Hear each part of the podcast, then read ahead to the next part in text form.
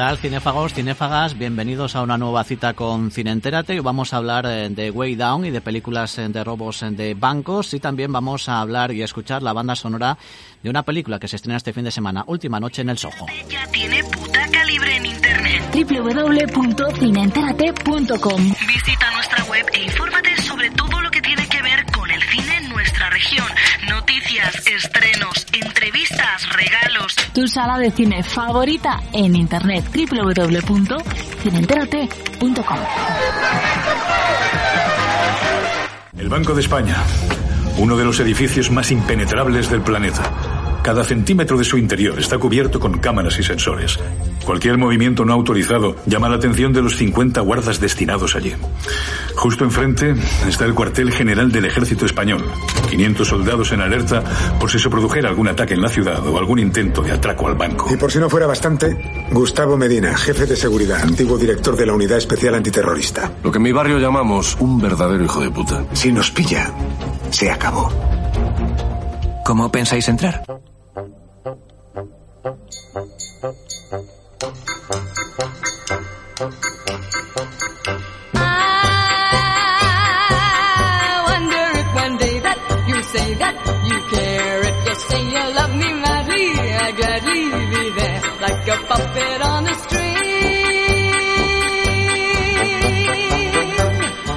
Bueno, pues hemos escuchado una secuencia de la película Way Down, de la que vamos a hablar largo y tendido, la crítica de las personas de nuestro equipo que ya la han podido ver y también en este caso aprovecharemos la ocasión para hablar de películas relacionadas con robos y atracos a bancos, que a ver las haylas en muchos géneros y de diversa índole. Y al mismo tiempo estamos escuchando también, hoy lo vamos a hacer larga y profusamente, la banda sonora de la película Última Noche en el Soho.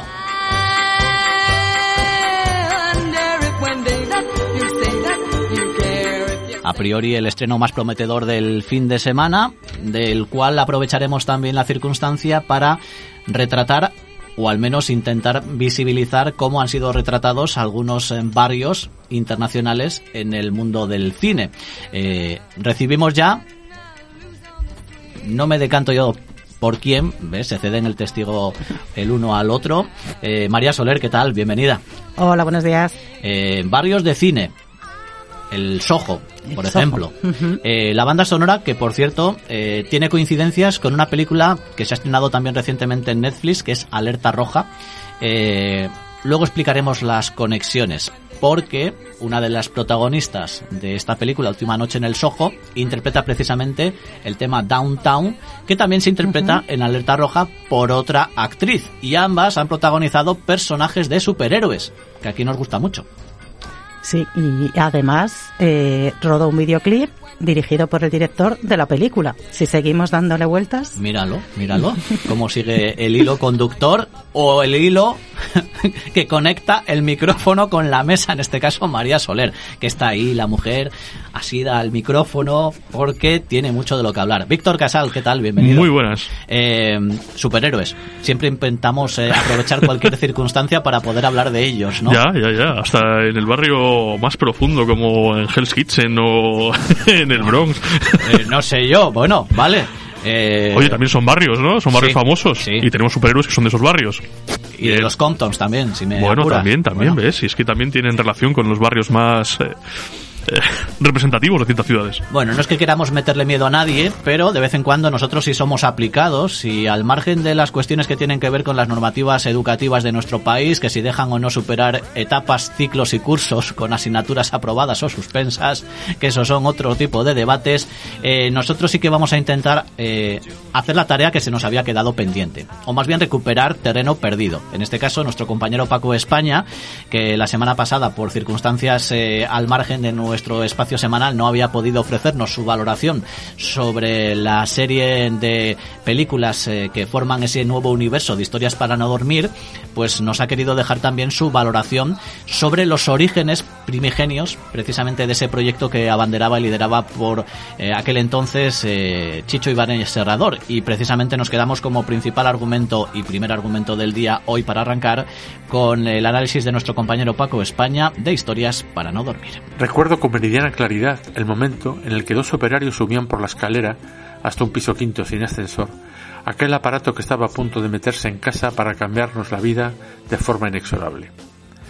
Se trataba de un televisor Inter y corría el año 1966-67.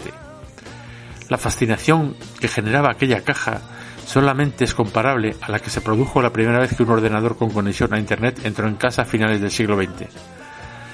Pero volviendo atrás en el tiempo, las primeras imágenes que salían de aquel antiguo televisor parecían producto de la magia más que de la tecnología, y mirábamos aquellas grises imágenes como si éstas fueran a salir de la caja y se incorporaran a nuestra sala de estar, como sin duda terminaron por hacer. Los momentos más impactantes vinieron de la mano de ese genio de la televisión, que era por entonces un jovencito Narciso Ibáñez Serrador, que nos presentaba un programa que se iniciaba con una puerta animada que se abría y por la que entraba una gran luz, al tiempo que sus bornes se quejaban ruidosamente, como antemano del gran grito que sobrecogía nuestro estado de ánimo, y veíamos aquellas palabras con una inquietante tipografía negra que rezaban historias para no dormir. En una inquietante y modernísima puesta en escena, su creador nos introducía, con una mezcla de ironía e ingenio, en la historia de la que íbamos a ser testigos. Y entonces comenzaba la historia, que en muchos casos era una historia corta, que no duraba más de 15 o 20 minutos, un cortometraje en toda regla, y con los tres actos muy bien definidos, presentación, nudo y desenlace, que por, lo general nos dejaban entre incrédulos y desasosegados. Muchas caras pasaron por aquellos programas, Auro Redondo, Rafael Navarro, Daniel Dicenta, Manuel Galeana, Luis Peña, Paco Morán, José Orjas o los distintos miembros de la familia Gutiérrez Cava, grandísimos actores y actrices de su tiempo. Pero había uno que se me grabó en la memoria de una forma muy especial y que aún recuerdo con aquella forma de declamar tan personal.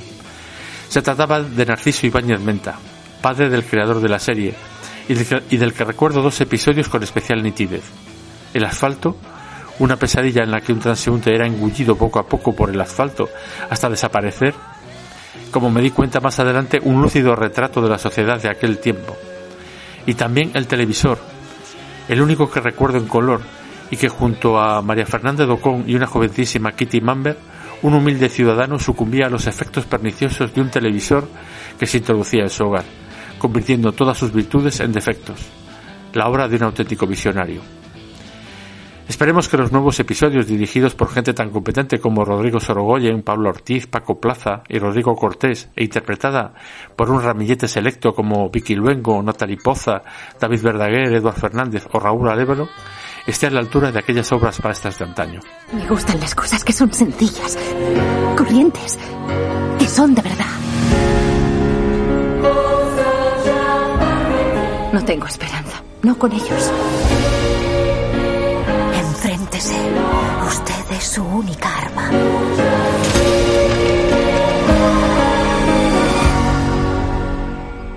¿Crees que me matarán?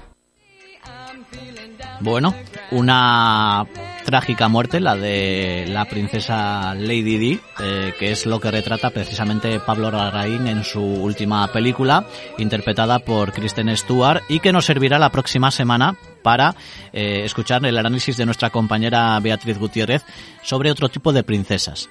Que ahora que llega la Navidad, y es una época propicia para Disney, pues también aprovechará para reflejar cómo ha ido evolucionando la mirada que desde ese gran o macro estudio se ha ido plasmando en los últimos tiempos en torno a la figura de las eh, princesas.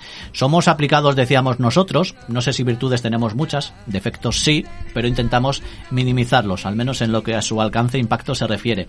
Y en ese tema y en ese propósito, lo que hemos querido hacer es resarcirnos precisamente de algo que se nos había quedado pendiente la semana pasada, ¿verdad, María?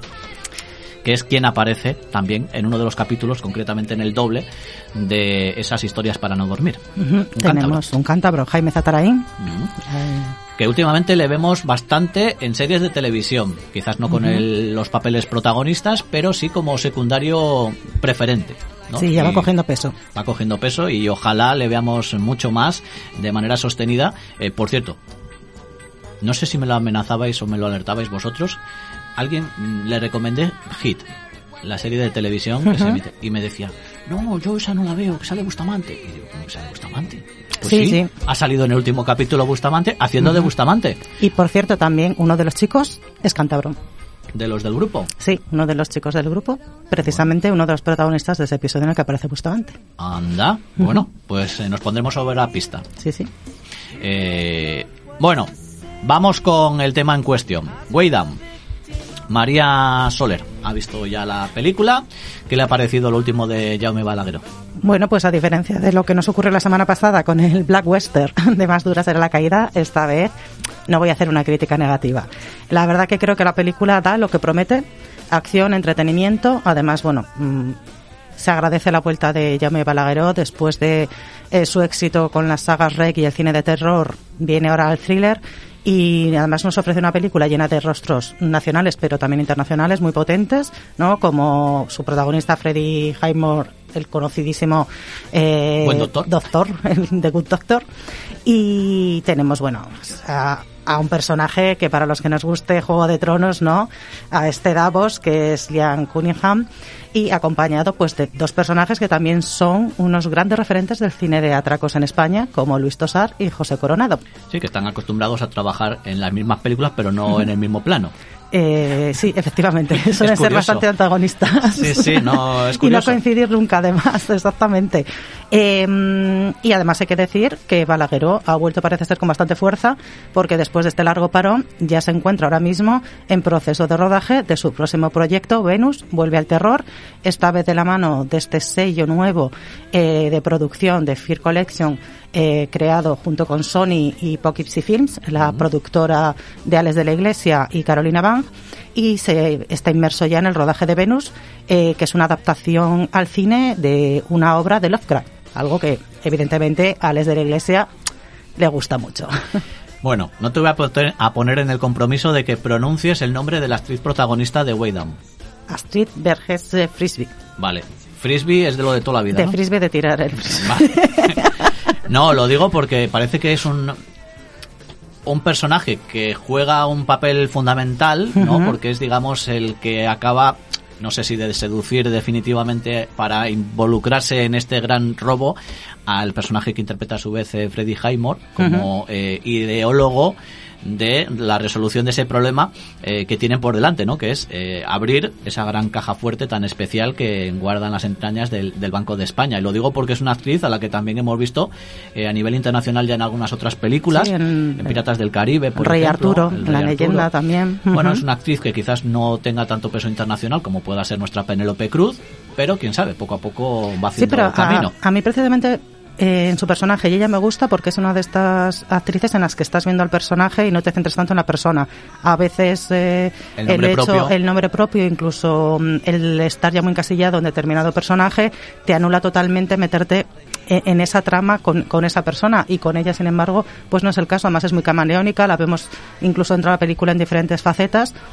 No así me ocurre con otra de las protagonistas de la película, muy conocida también para los amantes de, de el cine eh, eh, de, basado en cómics y de superhéroes. No sé si me estás entendiendo. Eh, no mucho, dímelo. Eh, pues eh, esta, esta mujer que interpreta también en la saga de X-Men y que en esta ocasión la vemos como la mala de, de la película. Es que no quiero desvelar demasiado al público. Pero Funky Jansen, que Bueno, pues Eh. desvelarlo totalmente si el personaje es muy colateral. mm, siento decir que me ocurre como con desgraciadamente algunas eh, mujeres del cine americano Que ya no se reconocen a sí mismos. que no se reconocen a sí mismas y es una lástima porque mm, No, será bellísima. Eh, sí, pero los estragos a veces de la cirugía eh, dificultan incluso creértela en, el- en la pantalla. Mm, Cuando la vi me, me impactó bastante no reconocer a, a la actriz. Ujú. Bueno, os doy eh, la oportunidad de que adelantéis un título de películas relacionadas con robos y atracos a bancos, porque tenemos las valoraciones que hacen también sobre ese género nuestros compañeros Jesús Caro y Luis Malostal. Lu- Víctor, Que adelantemos, algo que una recomendemos. película recomendable. Yo recomiendo Caos, una película de 2005 eh, protagonizada por Wesley Snipes y, y Jason Statham, que juega es eh, sobre un atraco a un banco y cómo, cómo se desarrolla, pero que juega mucho al despiste de una forma muy bien hilada y que donde nada es lo que parece. Bueno, ya sabemos a quién le va a gustar entonces Caos. Así. Hoy no nos acompaña con su análisis, pero a Beatriz Gutiérrez seguro que esta película Pues- ya la habrá visto o, varia- o una o varias veces. Muy, muy recomendable. Eh, María. Hombre, recomendar, pues para recomendar, por ejemplo, se me ocurre Tarde de Perros. La verdad que es una estupenda película eh, de Sidney Lumet eh, del 75 y que además tenemos a un Al Pacino mm, grandioso en ella, pero sí que si enlazamos con José Coronado y Luis Tosar, pues tenemos evidentemente que hablar de 100 años de perdón de Daniel Carparsoro, en el que también, esta vez en Valencia, pero también tenemos un atraco de bancos que como siempre hacen un plan perfecto que nunca sale bien. Y en este caso además tiene como unos tintes muy sociales, tiene unos detalles esa película angustiosa y en la que bueno pues al final dentro de ese clima de asfixia que se, en el que se ven atrapados los ladrones pues surgen una serie de conflictos y desconfianzas entre ellos. Pues con esos breves apuntes le cedemos el testigo a Jesús Caro, que nos habla en este caso de algunas otras películas de este género, eh, muy particularmente, y también a Luis Malostal, que nos deja en este caso ocho, ni más ni menos, no minutos, sino títulos. Pues voy con una pequeña selección de películas que tratan de atracos a bancos. La primera, el clásico de Bonnie and Clyde del año 1967, protagonizada por Warren Beatty y Faye Dunaway, basada en los personajes reales, una pareja de ladrones de bancos que entre 1931 y 1934 fueron consider- considerados enemigos públicos. Una pareja de ladrones, en este caso de hermanos, es el que forman Chris Pine y Ben Foster en Comanchería, de 2016. Eso sí, mientras se dedican a robar sucursales bancarias por el oeste de Texas, son perseguidos por un ranger de Texas interpretado por Jeff Bridges. Parada en una película española, 100 años de perdón, en la que al igual que el reciente film estrenado Way Down, de temática parecida, encontramos también a los actores José Coronado y a Luis Tosar. En esta tratan cómo se complica un atraco a un banco en la ciudad de Valencia. Entre otros más, nombro Plan Oculto de Spike Lee, el remake de Italian Job de 2003, lleno de acción, muy entretenida y con unos muy característicos coches usados para el robo de la cinta. Eh, también, como no, un clásico noventero, le llaman Body, en la que Keanu Reeves y su compañero deben atrapar a unos ladrones de bancos disfrazados con caretas de expresidentes de los Estados Unidos. No puede faltar también el clásico de 1975, Tarde de Perros, dirigida por Sidney Lumet y protagonizada por un grandísimo Al Pacino. Un atraco en un banco de Brooklyn se complica y deriva en una situación aún más complicada con la atención de los medios de comunicación. También con Al Pacino, pero esta vez como policía, en el, el peliculón Hit eh, que debe atrapar a la banda de ladrones encabezada por Robert De Niro. Un excelente film de Michael Mann y por último con fuerte influencia de, de la película mencionada Hit, The Town, Ciudad de Ladrones, dirigida por Ben Affleck, que también encarna el papel protagonista en el protagonista que es un atracador en la ciudad de Boston, enamorado de la directora de un banco que atracó y es perseguido, al igual que su banda, por el agente del FBI encarnado por el actor John Hamm. Hasta ahí mi pequeña selección y bueno, con ganas de escuchar el resto de títulos que mencionan mis compañeros. Por hablar del cine, del subgénero de atracos, eh, pues bueno, simplemente comentar ocho de mis películas preferidas sobre el tema y que pienso que todo amante del cine y sobre todo del cine de atracos debería visionar por lo menos una vez, ¿no? Yendo de más antiguas a más modernas, pues bueno, por citarlas simplemente, desde luego La jungla de asfalto del año 1950 de John Huston, una obra maestra total en blanco y negro del cine de atracos, ¿no? Con el gran Stanley Hayden, Louis Cahen y una primeriza Marilyn Monroe en un pequeño papel. Podemos seguir con la película Rififi del año 1955, la película francesa de Just Dashing, eh, que también interviene en Just Dashing, Jan Servain y Robert Hossein. La tercera, yo diría, otro clásico también con Stanley Hayden de nuevo, que es Atraco Perfecto del año 1956, del genial Stanley Kubrick, una auténtica obra maestra eh, y una también una de las primeras películas del genial Stanley Kubrick, Atraco Perfecto, el 56.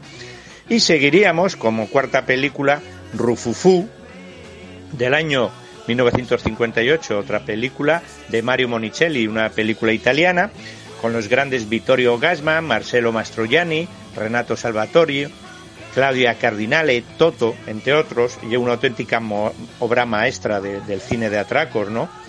Eh, la quinta, yo diría, la española, por decir una española además, Atraco a las tres, que estaría también dentro de la comedia, ¿no? La famosa Atraco a las tres del año 62, 1962, de José María Forqué, con lo mejorcito del cine español de la época, ¿no?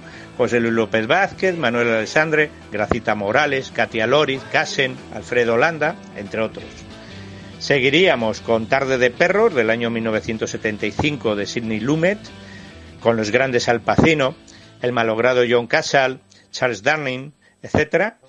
Eh, y la 7 sería, como no, la inolvidable Hit, cómo sonaban los disparos en la persecución en esta película, los disparos nunca se me olvidarán. Pues Hit del año 1995 de Michael Mann, con los extraordinarios Robert De Niro, Al Pacino y Val Kilmer, y también secundados por Ashley Judd.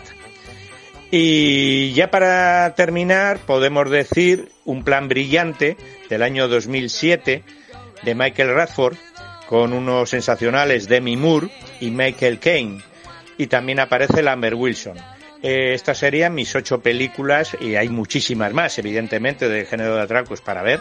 Hay muchísimas para elegir. Pero bueno, por decir ocho, ocho que me han encantado toda la vida y que deberíamos ver siempre los amantes del cine y sobre todo el cine de atracos, pues estas ocho.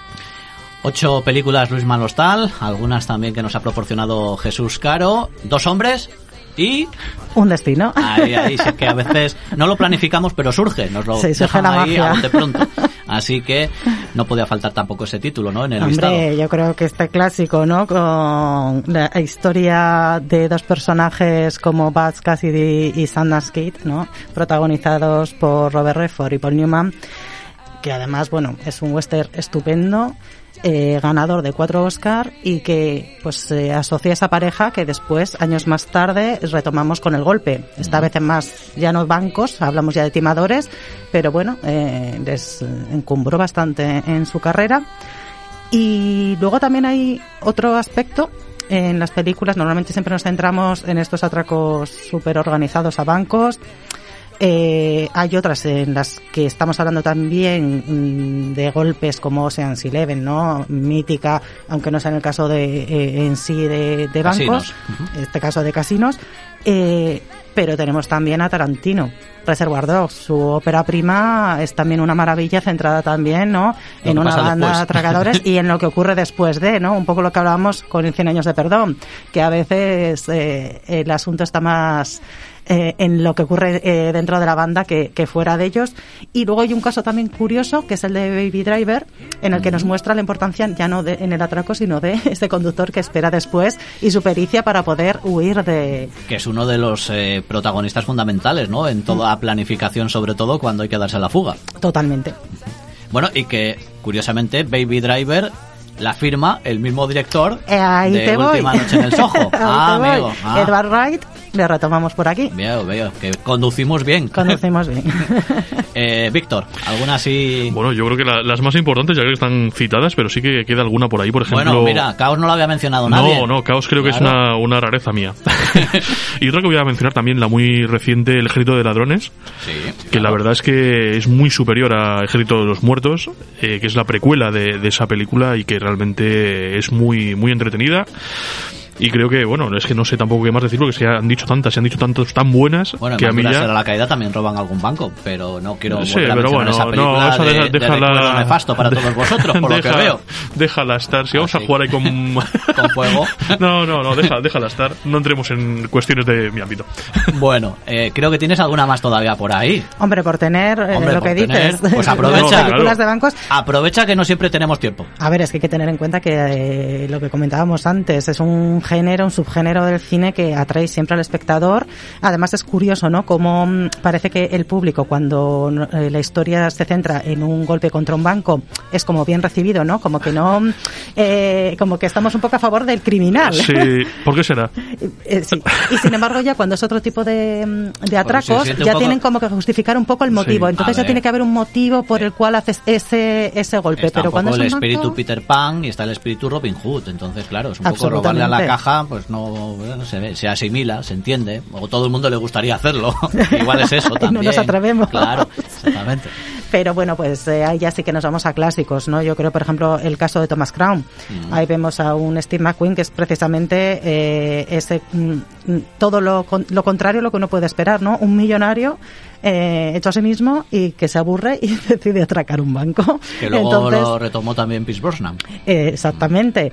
Y, y bueno, eh, Diamante al Rojo Vivo también, en este caso realmente no es atraco al banco, es un atraco a un, a un museo en el que está depositado un, valos- un valiosísimo Hay otro diamante. subgénero que es un poco como lo de eh, si no vas a atracar el banco en sí como fuente final, eh, puedes atracar los furgones.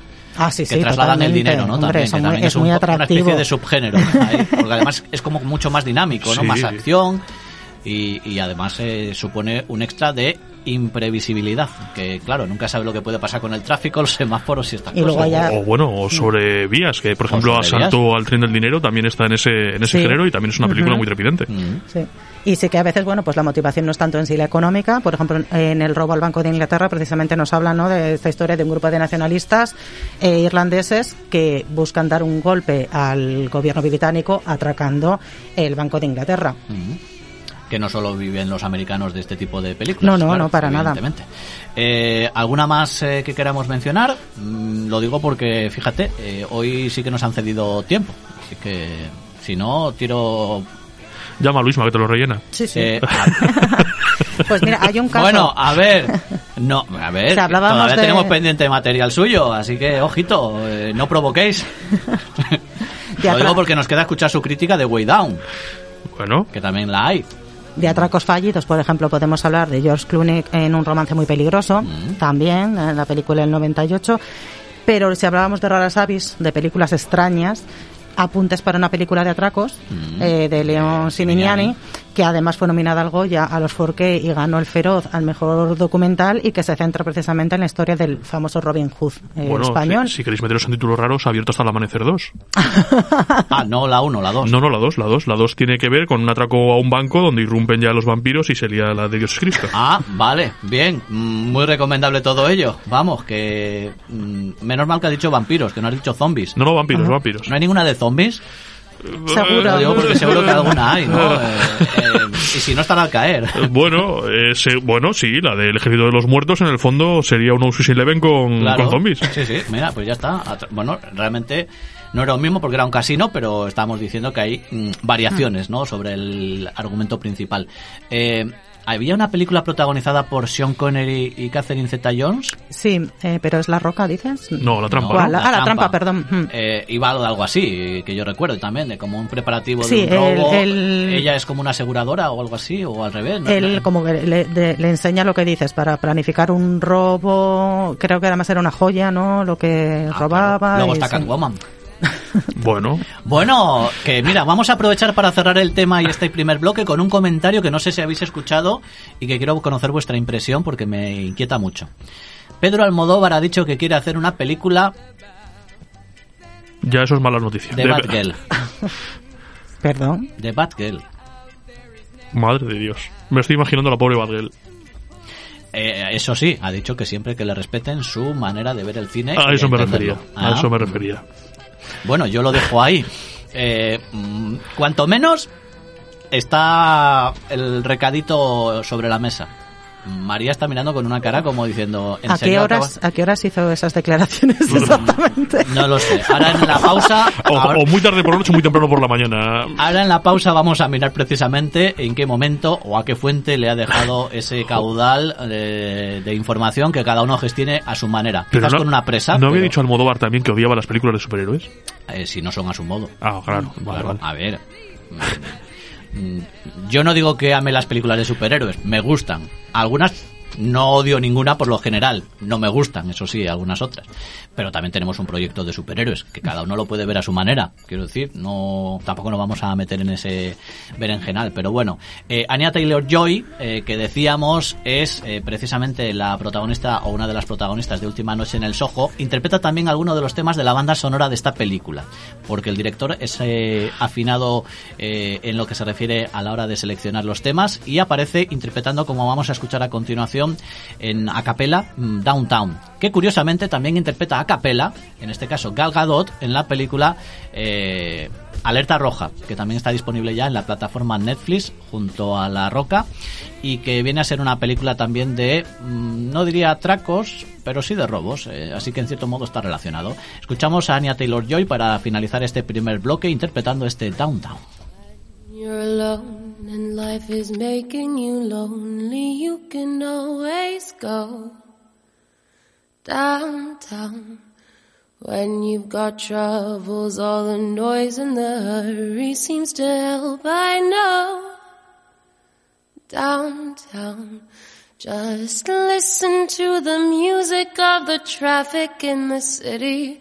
Linger on the sidewalks where the neon signs are pretty. How can you lose?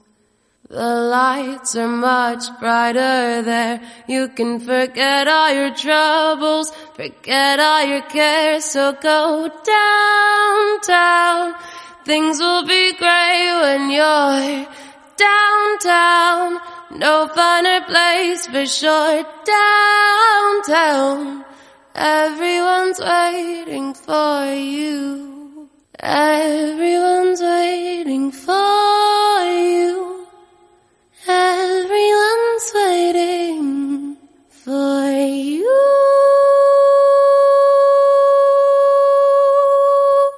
¿Qué te trae por aquí? Vengo a estudiar en la escuela de moda. Es en el último piso. Es perfecto, me encanta.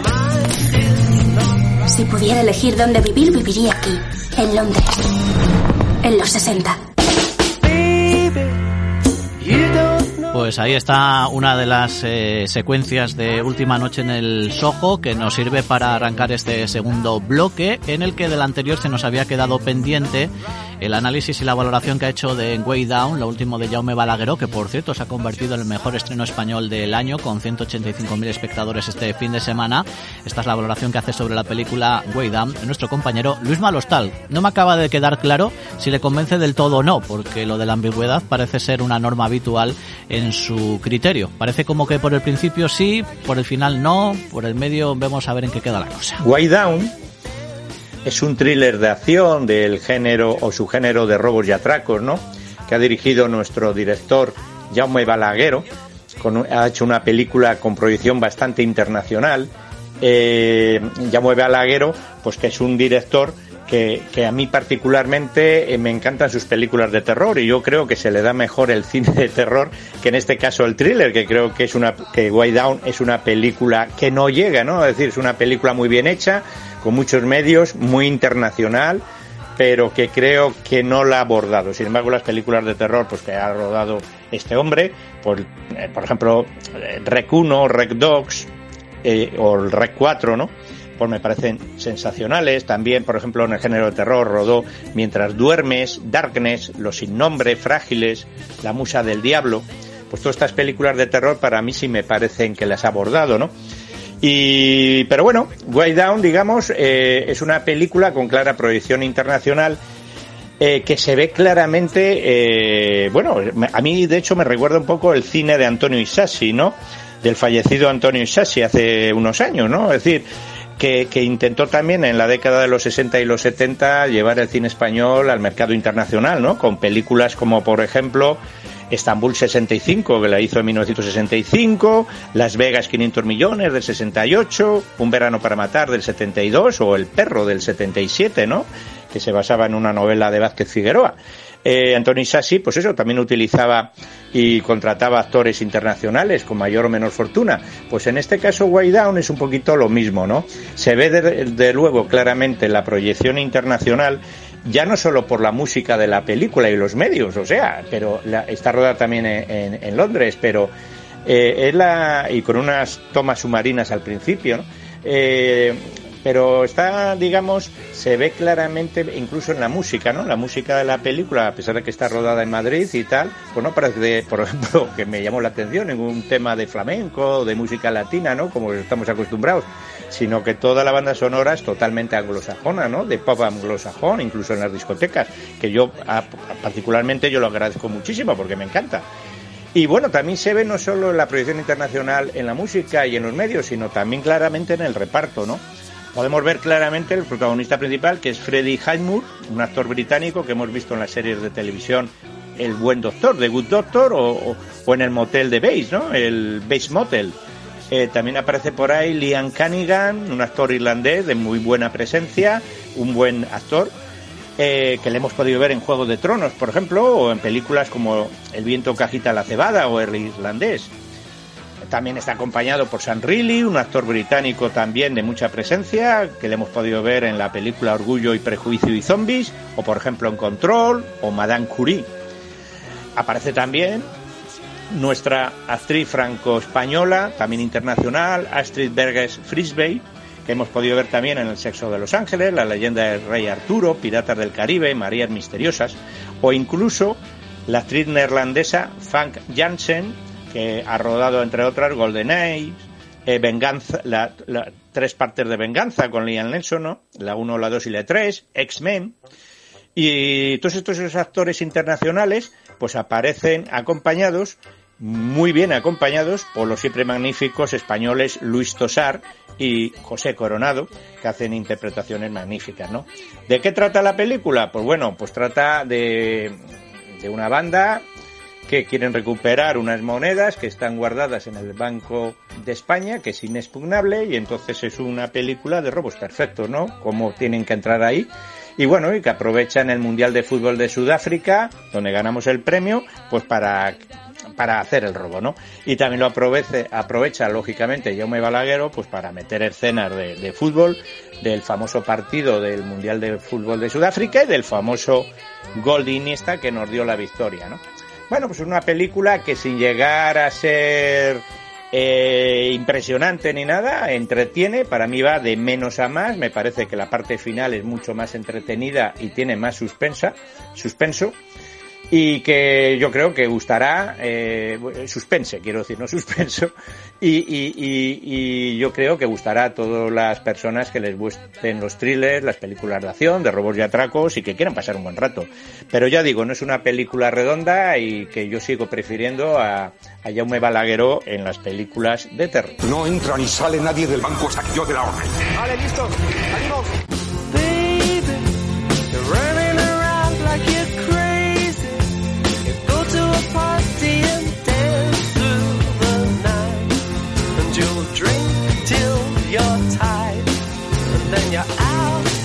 Bueno, aquí aprovechamos el tiempo en el que nuestro compañero nos ha dejado su análisis eh, de suspense o suspenso de Way Down, cada uno lo habrá interpretado a, a su manera, para entrar precisamente de lleno con Última Noche en el Soho, que es la película, el estreno de la semana junto a Spencer seguramente, o el debut como realizador con La Puerta de al lado de Daniel Brühl, son tres de los estrenos de la semana, todos ellos se pueden consultar en nuestra página web.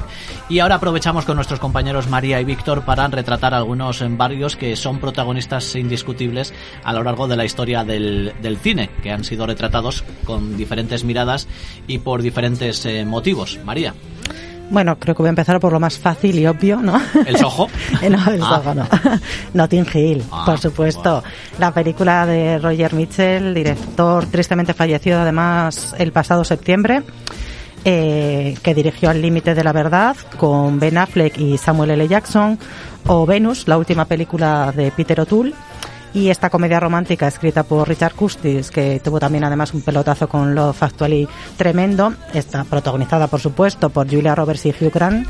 Creo que poca gente no habrá visto esta, esta película porque fue un gran éxito comercial, nominada a tres globos de oro y que además supuso toda una revolución turística para el famoso barrio londinense. No preocuparse. Eh, estaba inspeccionando las cloacas, por si acaso estaban preparando ¿Algún robo? Sí, No, no, no, no, ¿eh? he tenido que bajar al subterráneo. Ya ha subido, ya ha subido. Que no se lleven los cafés. Eh, no, eso por supuesto, que no falten. Pues como decimos, esta famosísima película eh, que es, eh, está rodada en el barrio de Notting Hill, el barrio londinense, conocido por su mercadillo de Portobelo, que además comienza la película precisamente no con, con ese plano eh, de Hugh Grant recorriendo el mercadillo, también conocido por su carnaval de agosto, sus casas de colores, los estudios de grabación y también, curiosamente, por el Hotel Samarkand, que es donde murió Jimi Hendrix. Anda. Porque bueno, y como decimos, pues a partir de, de aparecer esta película, eh, miles de turistas siguen hoy en día buscando esa famosa librería de viajes donde surge el flechazo entre Julia y Hugh eh, de Travel Book que actualmente es una tienda de recuerdos, pero que conserva el nombre, el cartel de la tienda de ficción, que además es una tienda que existió realmente de 1979 a 2011. Y como curiosidad hay que decir que la famosísima puerta azul en la que eh, Hugh Grant protegía a Julia Roberts de, de los paparazzis fue subastada en Christie's. No sabemos por cuánto, Esto ya no sabemos. pero nos hacemos una idea, ¿no? Hombre, pues barata seguro que no fue. Bueno, eh, aprovecho también para mencionar Estado de Sitio, una película en la que sale, en este caso, Denzel Washington y sale también Bruce Willis, Annette Bening, sobre eh, el terrorismo internacional y cómo desembarca en el mismísimo Nueva York y cómo se acordona con un estado de sitio, pues la, la Gran Manzana, ¿no? Que es donde tiene lugar parte de los acontecimientos de, de esta historia, con algún que otro atentado eh, y también cómo se interpretan o de dónde viene precisamente el origen de- del mismo y todas las consecuencias y derivadas que tiene en parte de la población musulmana que allí reside. Eh, lo digo porque así aprovecho para explicar precisamente que había bajado yo aquí a, a- a gestionar las infraestructuras. Eh, ¿vale? Ya está todo puesto en su lugar, las fuentes de alimentación vuelven a estar cargando las pilas. Y no había que- nadie no invitado. no, Vale. afortunadamente no. Bien, bien, Ningún eh, bichito raro ni, ni nada. No, no. Víctor, alguno así. Eh, bueno, a mí más por, por eh, nombres concretos de barrios se me ocurren, por ejemplo, aquí en España se han hecho películas como la propia Barrio, retratando la vida en, lo- en el- los barrios de la periferia madrileña, de, en una época eh, complicada, donde existía todavía un gran nivel de, de drogas y de conflictividad. Se me ocurre también Siete Vírgenes, que sería una situación similar, pero en un barrio ya más tirando hacia, hacia el sur de España, hacia alguna ciudad andaluza, probablemente Sevilla, aunque no se termina de, de decir cuál es la, la ciudad. Y luego, eh, quizás un poco tirando a- allá hacia un, eh, hacia el extranjero, eh, cómo está retratada la vida de las favelas brasileñas en Ciudad de Dios, que también es un, un barrio muy importante allí en, en Río, creo que está la, la ciudad de las favelas, que te demuestra también la, la conflictividad, la extrema pobreza y las dificultades que tiene la gente que allí habita para, para sobrevivir. Y bueno, si te quieres meter ya como te has metido tú en la Gran Manzana y en ciudades un poco más grandes y demás, se me ocurre también Escondido en Brujas, eh, que también nos muestra cómo un delincuente tiene que esconderse en aquella ciudad y te muestra pues eh, toda la- lo bonito de lo que es el, casco viejo de, de Brujas y todos sus alrededores. Así que igual la película no es muy buena, pero para hacer turismo virtual Nos vale como guía, ¿no? Sí, sí. bueno, de hecho, eh, solemos eh, repetir también algunas películas en, en este apartado, en diferentes eh, análisis, eh, hoy, por ejemplo, en el caso de, de los barrios, pero eh, Escondidos en Brujas la mencionábamos también en otros géneros en su momento, y haciendo lo, propio, también podemos eh, repasar algunas otras, presi- por ejemplo, Vallecas, mm, también es un barrio muy retratado en el mundo de- del cine, iba a decir yo el Palacio de la Magdalena, pero bueno, eso ya es otra, no es un barrio en sí mismo, es un palacete, una península, pero bueno, también podría ser.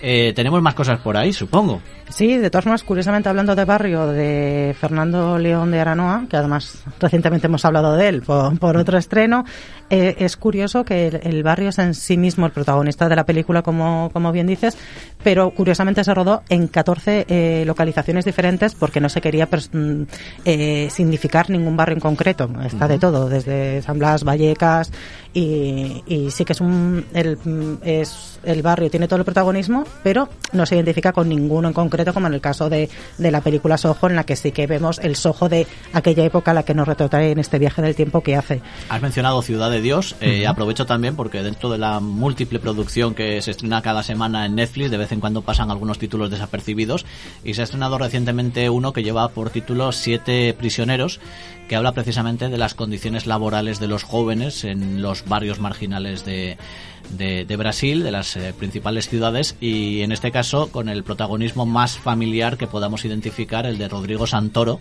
que era el que interpretaba en aquel eh, Gran 300 a, a Jerjes, nada más y nada Ah. menos, ¿no? Con aquel la puesta en escena que era un poco como excesiva, ¿no?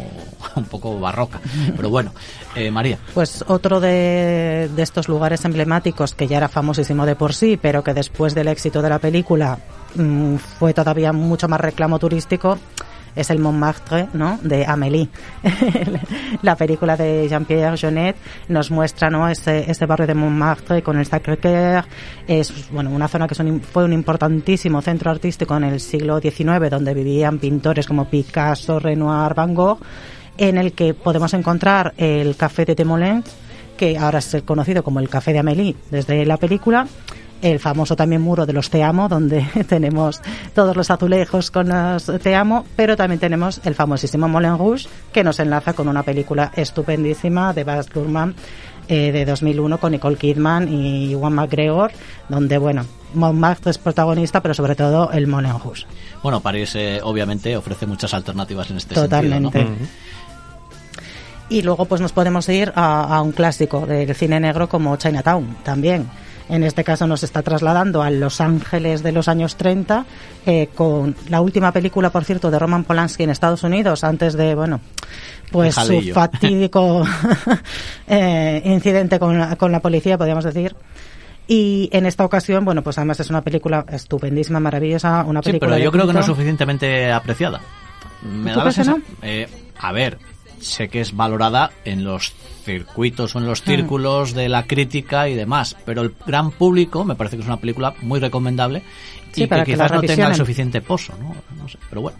Pues entonces A animamos, reivindicar. animamos a, a que la vean porque además es una de esas últimas películas que, que mm, aúna todos los tintes del cine negro, el cine noir, pues un carismático detective privado interpretado por Jack Nicholson, una femme fatal como Finn Dunaway, un asesinato. Bueno, que eso una- nos une con Bonnie and Clyde, ¿no? Decir, También, además, ahí la tenemos también, parece que se especializa en ese tipo de papeles.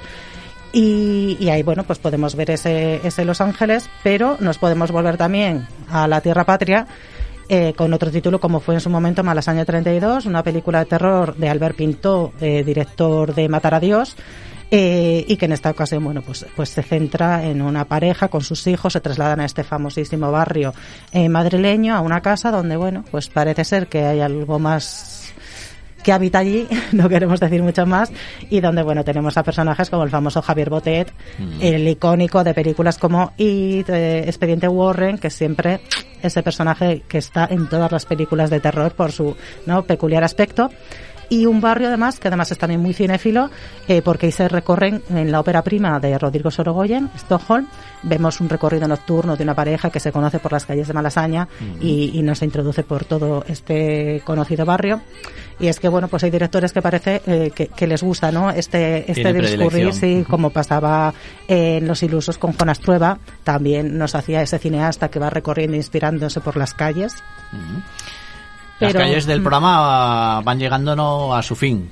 Eh, parece que ya llegamos a tocar con la pared y eso sí, tenemos todavía un tiempo para ir reflexionando sobre las últimas aportaciones.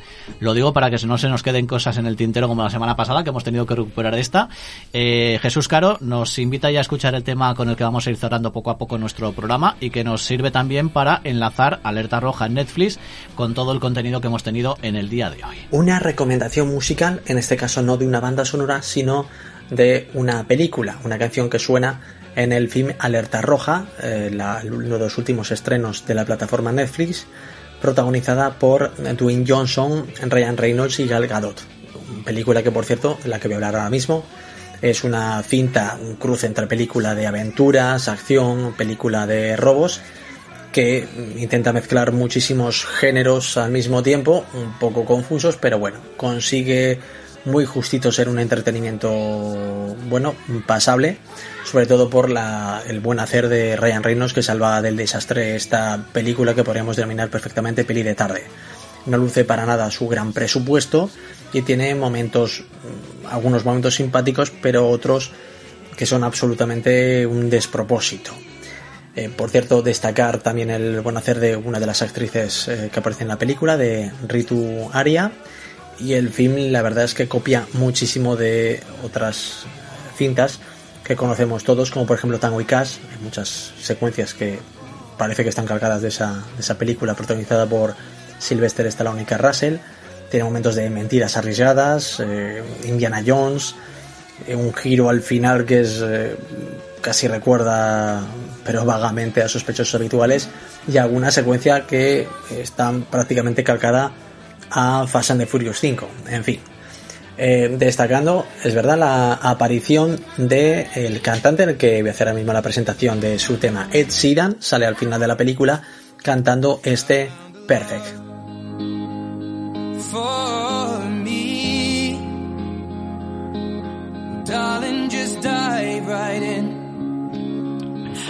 Bueno, eh, cerramos hoy nuestro espacio con este tema que ha presentado nuestro compañero Jesús Caro, eh, Ed que como él decía aparece en Juego de Tronos eh, y también aparece en esta película, en La Alerta Roja. Y no es un spoiler, o sí, mm, bueno, tampoco importa mucho, la verdad.